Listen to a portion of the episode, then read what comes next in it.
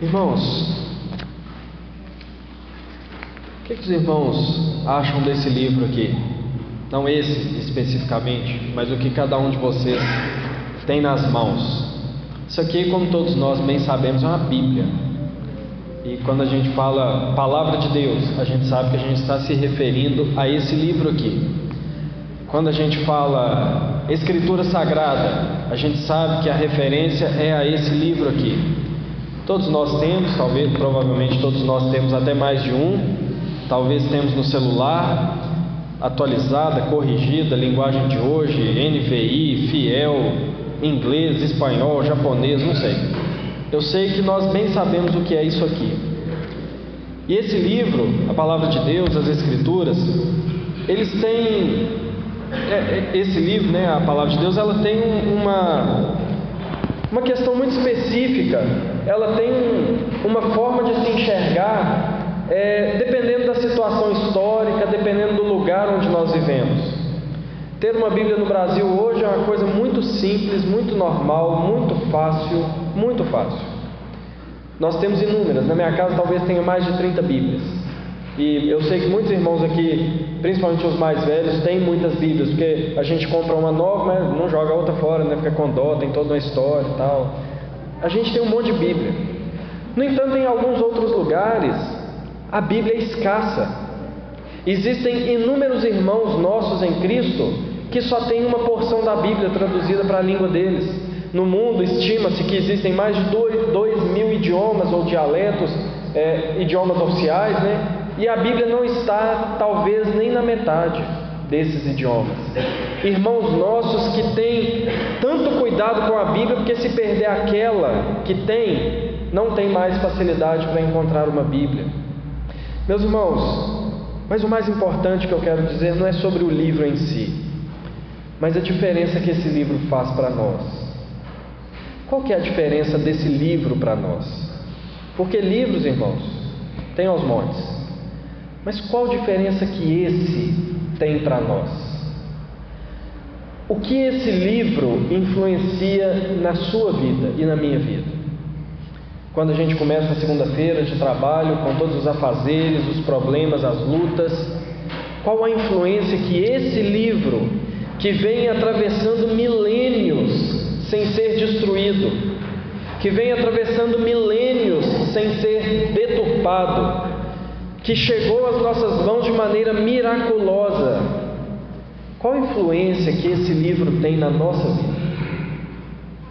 O que ele muda em nós? O que ele faz em nós?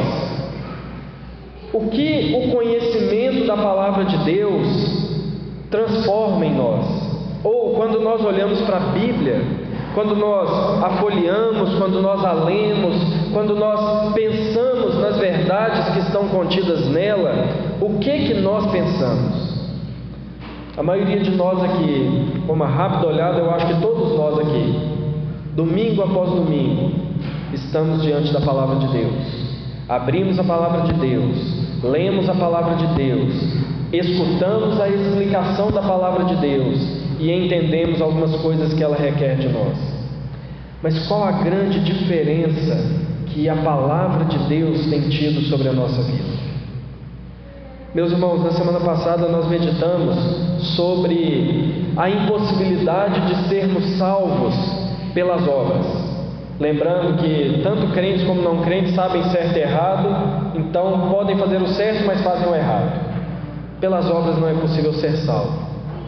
Mas esse livro, dentro dele, está a história de salvação. É muito diferente de dizer que esse livro está a salvação. Esse livro, ele contém o caminho da salvação. Mas esse livro não contém a salvação. Esse caminho nos aponta para aquele que nos dá a salvação. Mas esse caminho, esse livro não pode, ele por si só, nos dar a salvação. Por isso eu gostaria de meditar, irmãos, nessa noite, que nós não podemos ser salvos pelo mero conhecimento da palavra de Deus. Mero conhecimento da palavra de Deus ou somente o conhecimento da palavra de Deus não salva também. Irmãos, esse texto nos mostra alguma coisa em primeiro lugar. Em primeiro lugar, a Bíblia nos mostra, esse texto de Paulo, que a palavra de Deus, ela, ela demonstra que há uma, uma relação diferente de Deus com o seu povo. Paulo está ensinando, em primeiro lugar, o primeiro ensino que nós aprendemos nesse texto é que a palavra de Deus aproxima o crente de Deus. A palavra de Deus funciona como um sinal de uma aliança entre Deus e o seu povo. Paulo está escrevendo para judeu, para uma igreja onde tinha judeus e gentios, mas nesse ponto Paulo se volta aos judeus especificamente, aqueles que historicamente tinham o Antigo Testamento, aqueles que antigamente conheciam a lei de Deus, aqueles que tinham recebido as leis, os dez mandamentos, todos os tipos de leis, aqueles que receberam os salmos, aqueles que conheciam todos os profetas, aqueles que tinham profundo conhecimento do que Deus era e do que Deus havia feito, Paulo se volta para eles agora. E Paulo diz que esses que se nomeavam judeus, que, se, que tinham esse nome, que se, se orgulhavam de serem judeus, conhecedores da lei, conhecedores da palavra, Paulo vai mostrar que o fato deles terem a palavra de Deus era um sinal diferente para eles, era um sinal de que eles eram diferentes. Paulo vai ensinar que é, o judeu, ele ter a palavra de Deus, ter a lei de Deus, era um sinal de que ele vivia em uma aliança com Deus, que Deus tinha feito uma aliança com ele. Então, no, primeiro versículo, Paulo diz assim: se, porém, tu que tens por sobrenome judeu, e repousas na lei, e te glorias em Deus, que conheces a sua vontade e aprovas as coisas excelentes, sendo instruído na lei. Até aqui. Irmãos, Paulo está mostrando que conhecer a lei trazia alguns resultados, e resultados benéficos. Para o judeu, conhecer a lei falava muita coisa a respeito dele. Primeira coisa que era, como eu falei, era um sinal da aliança de Deus com o povo de Israel, porque eles receberam a lei de maneira formal. Eles receberam a lei de maneira clara. Todos os homens têm a lei no coração, mas essa lei do coração está obscurecida pelo pecado. Mas os judeus receberam a lei de Deus de maneira escrita de maneira miraculosa, eles tinham um relacionamento próximo com Deus, eles não tinham somente a lei subjetiva no coração, mas eles conheceram de maneira formal, de maneira objetiva, a vontade de Deus para eles. Só que conhecer a lei trazia também inúmeras responsabilidades para o povo de Israel. Eles tinham especificidades diferentes de todos os outros povos que não conheceram a lei de Deus. E nós vemos isso em textos que falam a respeito da lei de Deus. Como que receber a lei mostra que um povo é diferente do outro. Os irmãos lembram, provavelmente, como começam os dez mandamentos.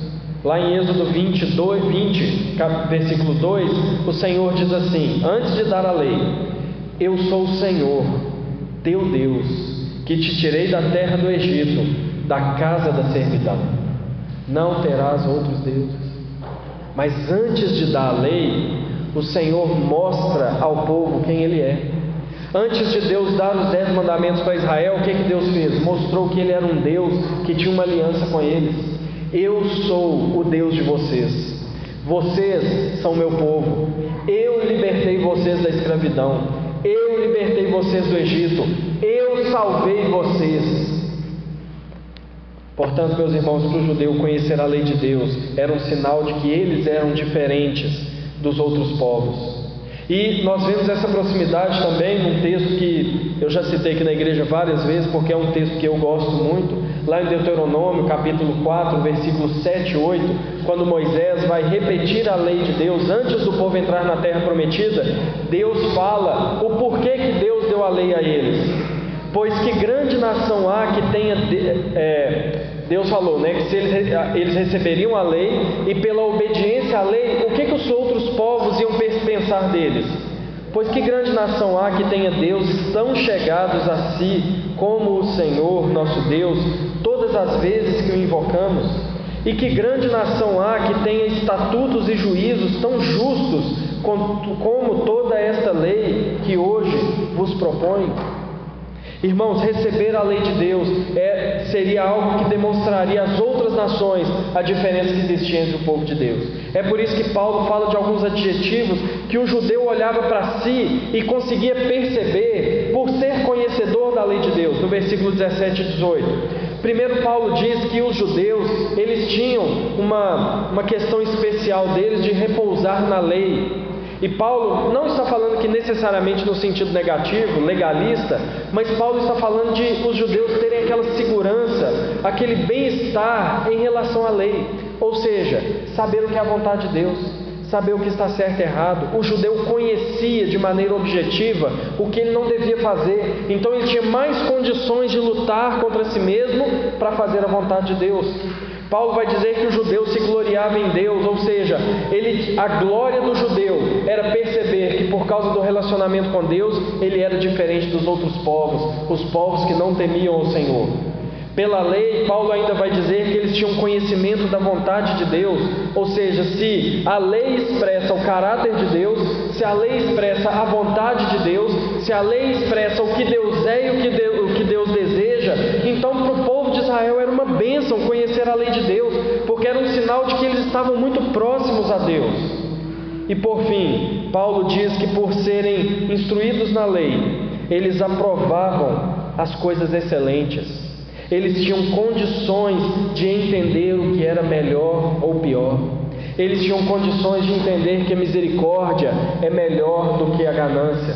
Eles tinham condições, pela lei de Deus, de entender que a obediência é melhor do que a desobediência.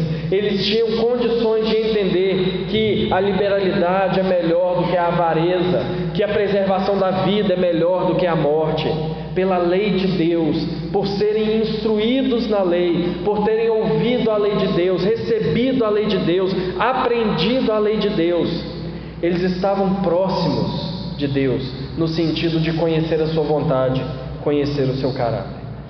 Meus irmãos, conhecer a palavra de Deus é um privilégio para nós. Mostra como que nós estamos próximos de Deus. Como eu falei semana passada, todas as pessoas têm a lei de Deus no coração.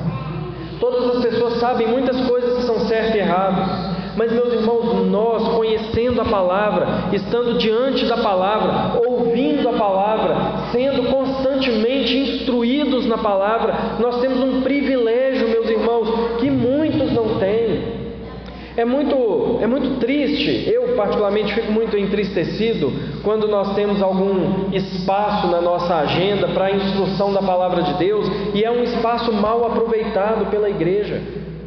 Porque não existe nada de mais importante para nós aprendermos do que a palavra de Deus.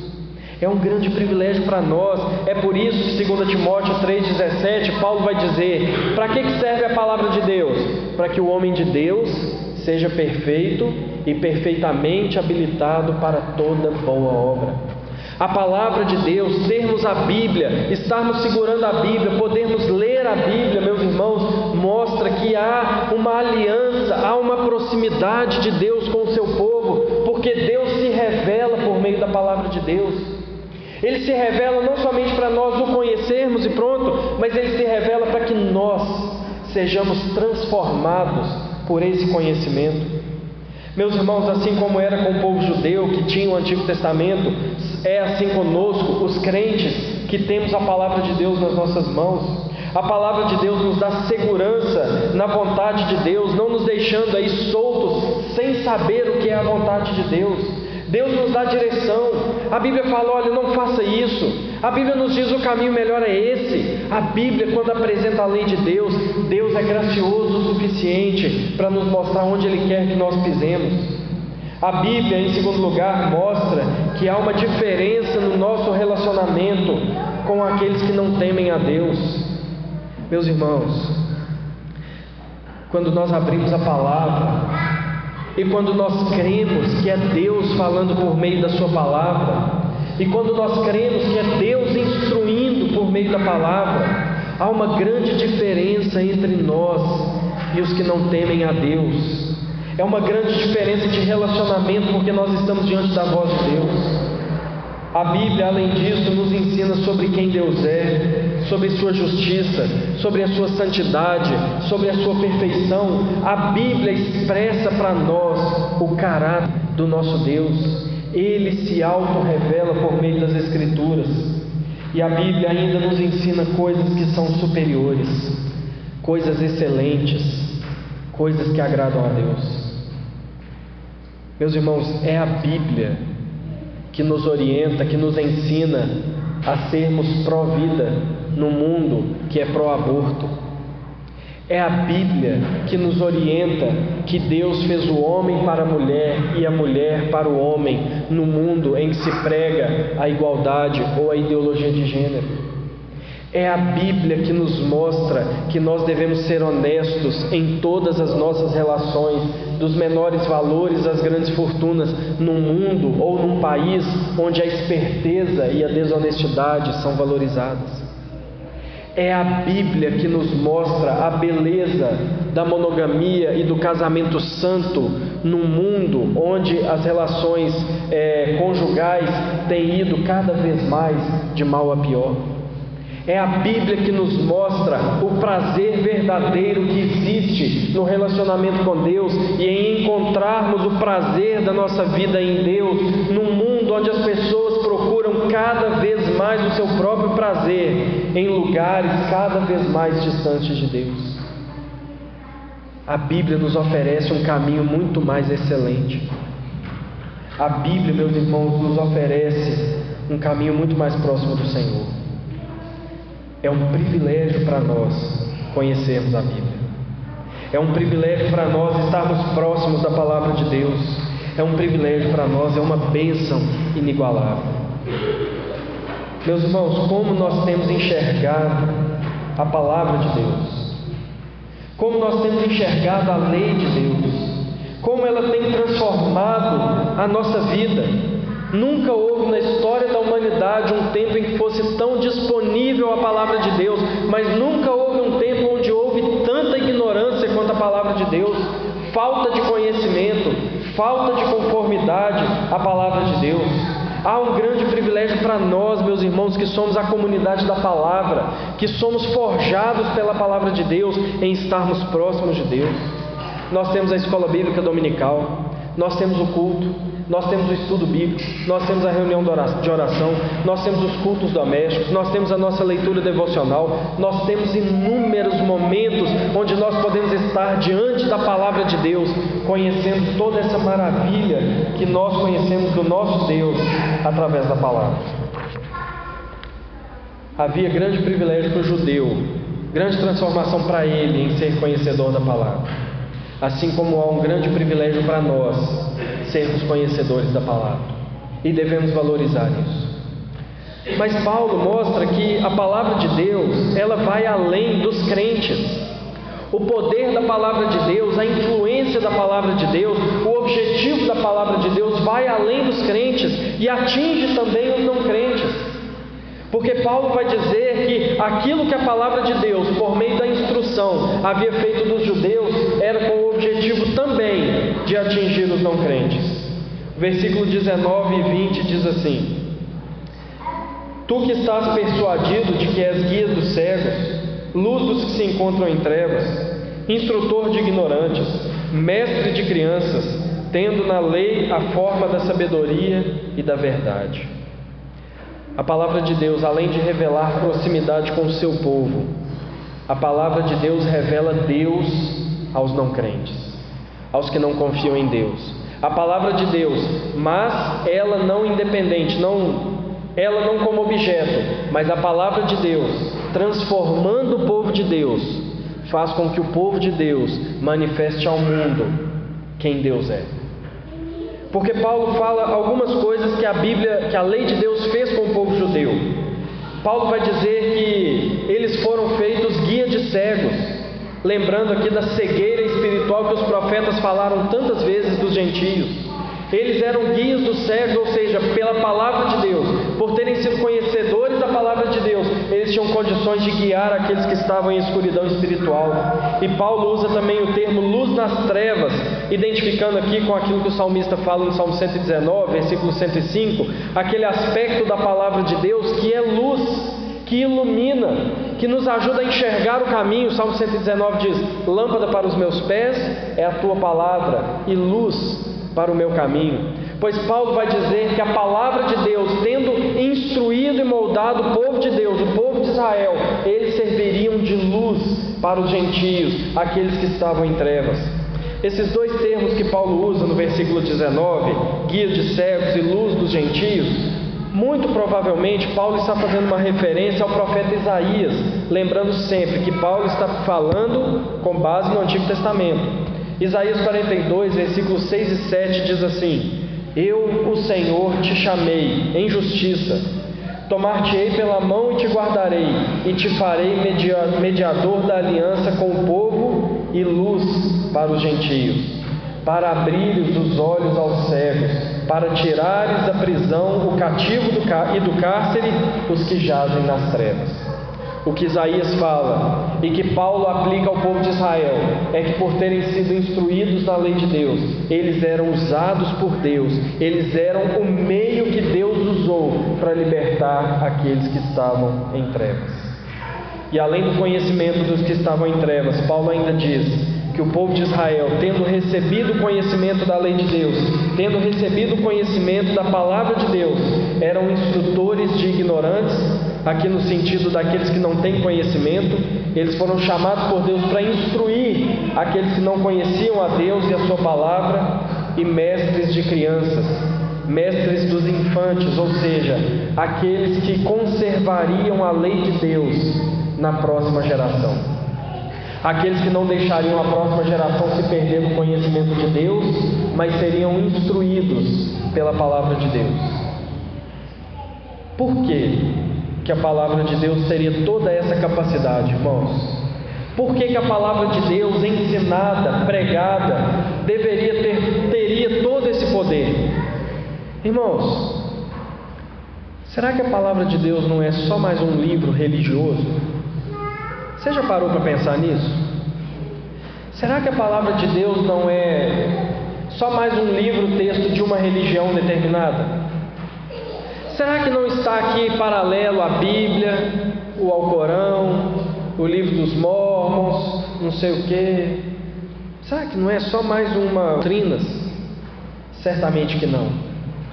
Porque Paulo vai dizer no versículo 20: que a Bíblia, a palavra de Deus, a lei de Deus tinha todo esse poder, tanto de moldar o seu povo quanto de levar luz aos que estavam em trevas, porque a palavra de Deus é a personificação da sabedoria e da verdade. Ela apresenta um molde da verdade e da sabedoria. Ela emoldura aquilo que é a verdade, ela coloca limites naquilo que é a verdade, ela, ela apresenta a verdadeira sabedoria de Deus.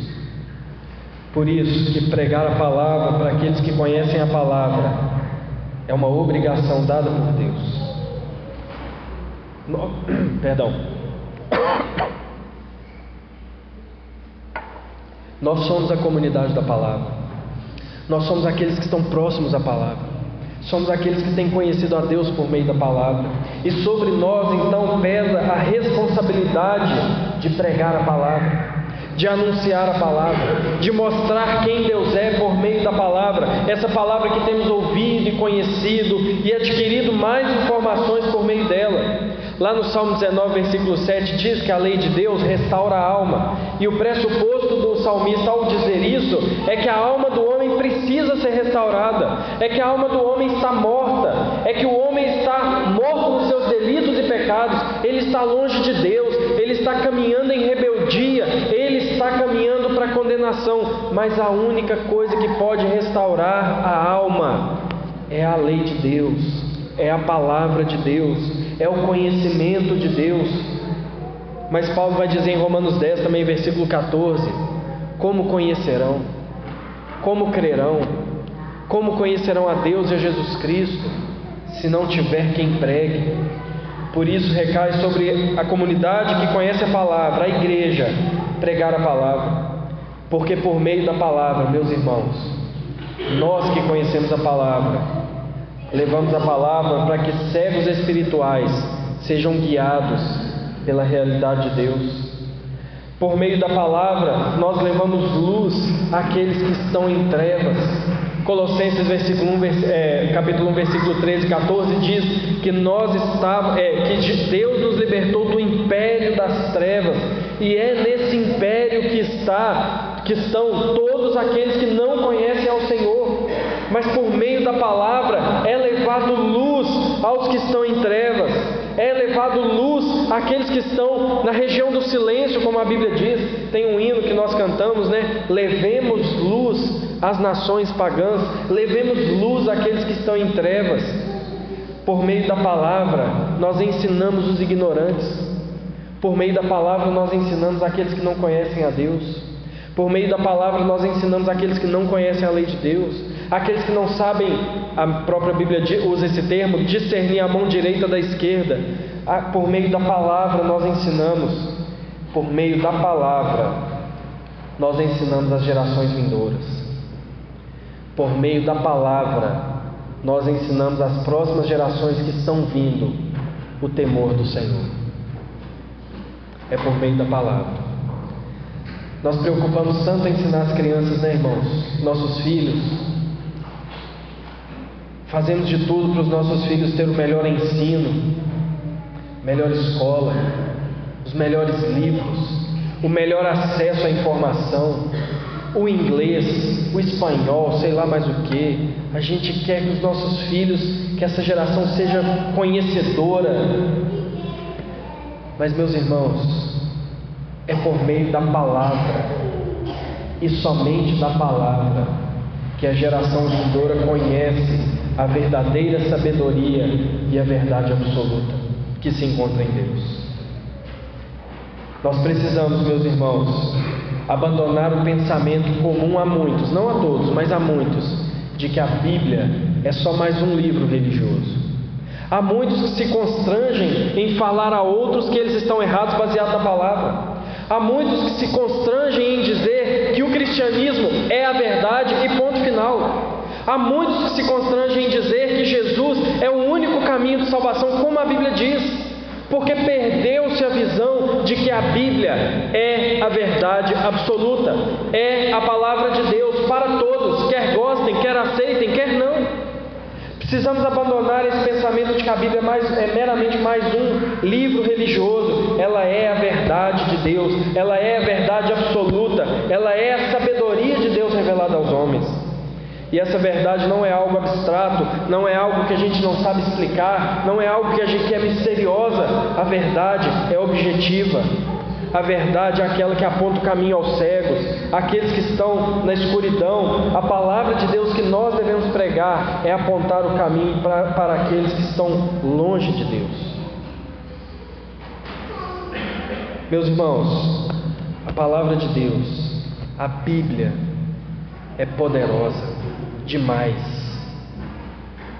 O Espírito Santo, meus irmãos, quando toma a palavra de Deus, quando a usa, o Espírito Santo faz coisas, meus irmãos, que nós não pensamos ser capazes.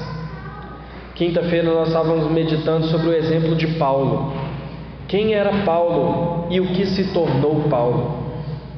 Paulo era simplesmente a pessoa que nós jamais imaginaríamos que se converteria ao Evangelho.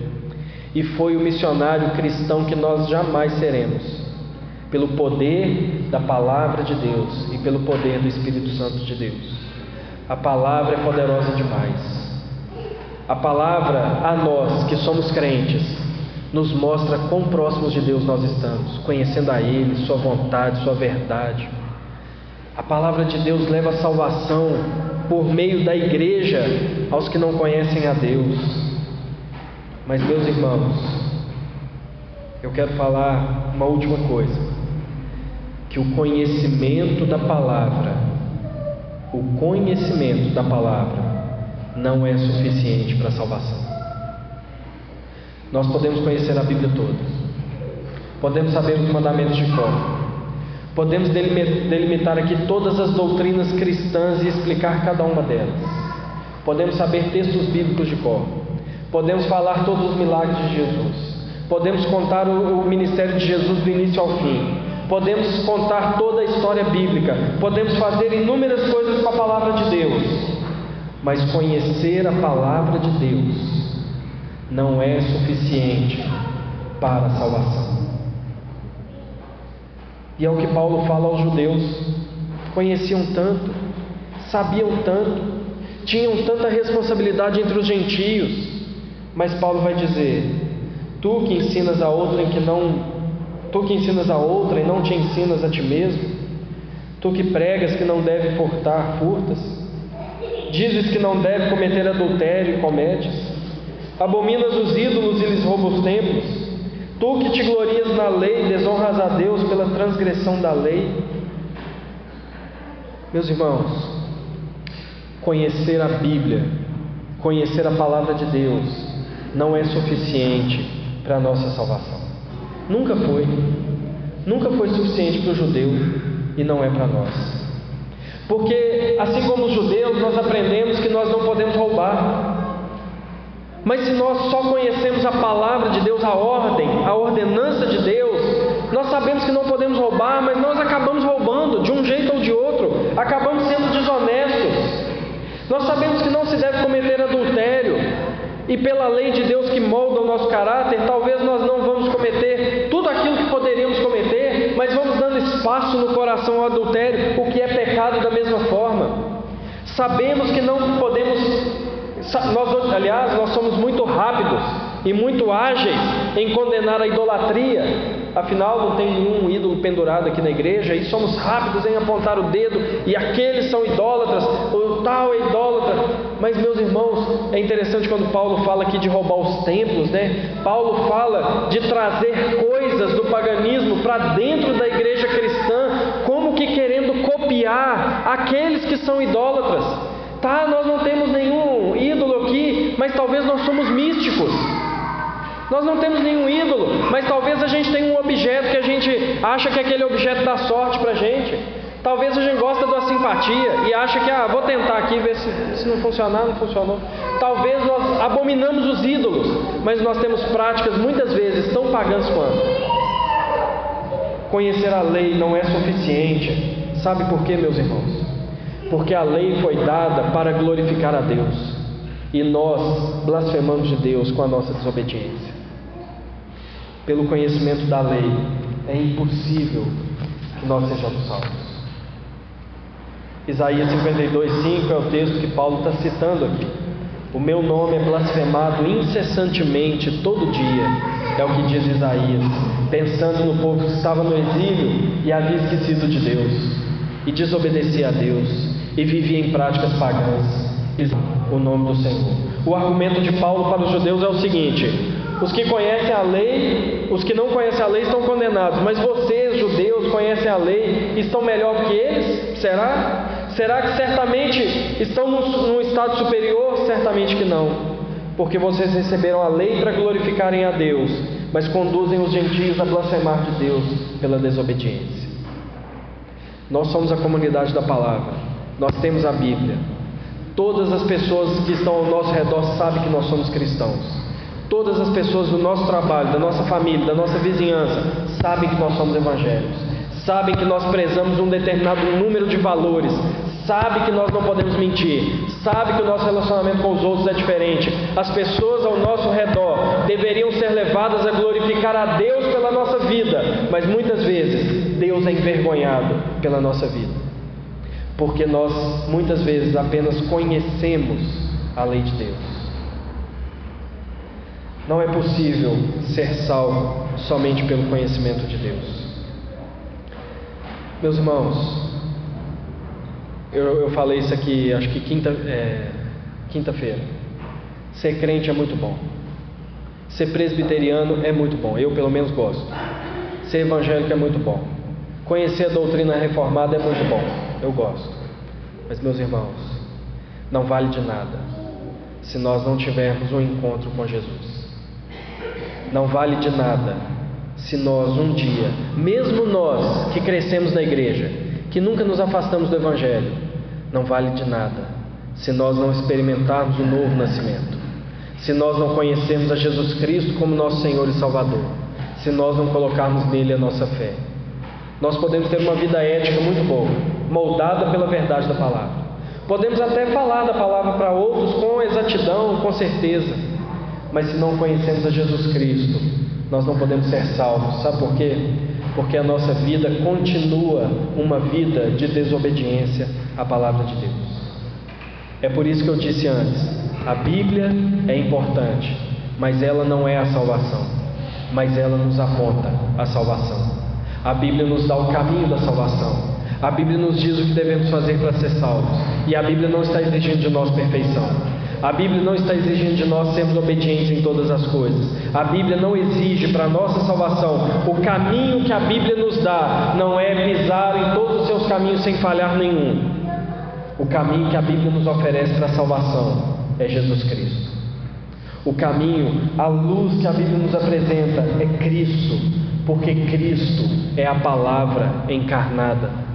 Cristo é o Verbo de Deus. Cristo é aquele por meio do qual todas as coisas vieram a existir. Cristo é o poder de Deus para a nossa salvação. Cristo é aquele que vai mostrar, que vai trazer a nós a verdadeira aliança com Deus. Se a Bíblia nos dá uma ideia do que é vivermos em aliança com Deus, Jesus nos leva para dentro dessa aliança. Jesus nos faz viver em aliança com Deus. Aquilo que não foi possível à lei, como Paulo vai dizer em Romanos, porque estava enferma pelo pecado, ou seja, a lei não consegue nos unir a Deus porque somos pecadores. Isso Cristo fez, se fazendo pecado por nós. Isso Cristo fez, nos uniu de novo a, a Deus, nos fazendo assim viver uma aliança com Deus. Meus irmãos, a lei deveria mostrar aos gentios, aos, aos não crentes, que nós parecemos com o nosso Deus e isso deveria levá-los a glorificar a Deus. Mas o nosso pecado não impede isso. Mas Cristo é a glória de Deus entre os gentios. Cristo, quando nos salva, quando nos transforma, Ele leva os ímpios a glorificarem a Deus pela aliança que nós temos com Ele. Sabe por quê, meus irmãos? Porque os nossos vizinhos, familiares, colegas de trabalho, sabem que nós somos pecadores, sabem que nós somos falhos e sabem que ainda assim nós somos salvos. É a graça de Deus e é a misericórdia de Deus que é manifestada entre os não crentes. Existem pessoas que falam assim: ah, eu não gosto muito da igreja porque ela é cheia de pecador. Ah, o pessoal lá é isso, é aquilo, é falso. O pessoal é isso mesmo. É isso mesmo. É isso mesmo, irmão. Nós somos isso mesmo para a glória de Deus. Nós somos isso mesmo para mostrar como que Deus é misericordioso em salvar pessoas mentirosas, falsas, hipócritas, fofoqueiras, mas que não continuam nesse caminho, né, irmão? Que vai aperfeiçoando. Mas nós ainda somos isso. Cristo é aquele que obedece à lei perfeitamente por nós, para nos salvar, salvar pecadores que não eram dignos da salvação, de modo que os ímpios olham e conhecem a graça e a misericórdia de Deus por meio de Cristo. Nós não podemos ser salvos por meio do conhecimento da lei, mas somos salvos quando conhecemos a Jesus Cristo. Somos salvos quando Ele, que é a palavra de Deus encarnada, nos transforma e nos liberta do pecado. Meus irmãos, voltando às perguntas anteriores que eu fiz, o que, que você pensa a respeito da Bíblia? Falando de Cristo, não estou diminuindo a importância do conhecimento bíblico. O que, que você pensa a respeito da Bíblia? Qual a influência que a Bíblia tem na sua vida? Qual a influência que tudo aquilo que você aprende na Bíblia tem nos seus relacionamentos, nas suas práticas? Como que você olha para a Bíblia e enxerga ela como enquanto verdade absoluta? Meus irmãos, essas perguntas só vão fazer grande diferença para nós quando nós mudarmos um pouco o objeto do questionamento. O que, que você pensa sobre Cristo? Qual é a influência que Cristo tem na sua vida? Qual a transformação que Cristo trouxe a você? Qual a sua posição diante de Cristo? O que você vê quando você olha para Cristo? O que você vê quando você olha para a cruz de Cristo? É só a partir daí que nós vamos conseguir de fato estar próximos a Deus e sermos transformados pela palavra, quando primeiramente nós formos transformados por Jesus Cristo. Mais uma vez, eu não estou diminuindo a palavra de Deus e a sua importância, porque Paulo não fez isso. Paulo não diminuiu a importância da lei de Deus, mas Paulo mostrou que a importância da lei está quando ela aponta para Jesus Cristo e quando nós olhamos para a lei por meio de Jesus Cristo. Assim também a palavra de Deus. Devemos amar a palavra de Deus, zelar pela palavra de Deus, promover a palavra de Deus, lutar, conhecer a palavra de Deus cada vez mais. Devemos ter grande apreço pela palavra de Deus. Mas isso só tem muito valor para nós se nós olharmos para Cristo e formos transformados por Ele, porque aí nós saberemos que não é mero conhecimento que nos transformou, mas foi Jesus Cristo, a palavra de Deus, o Verbo de Deus. Amém? Vamos colocar de pé, vamos orar.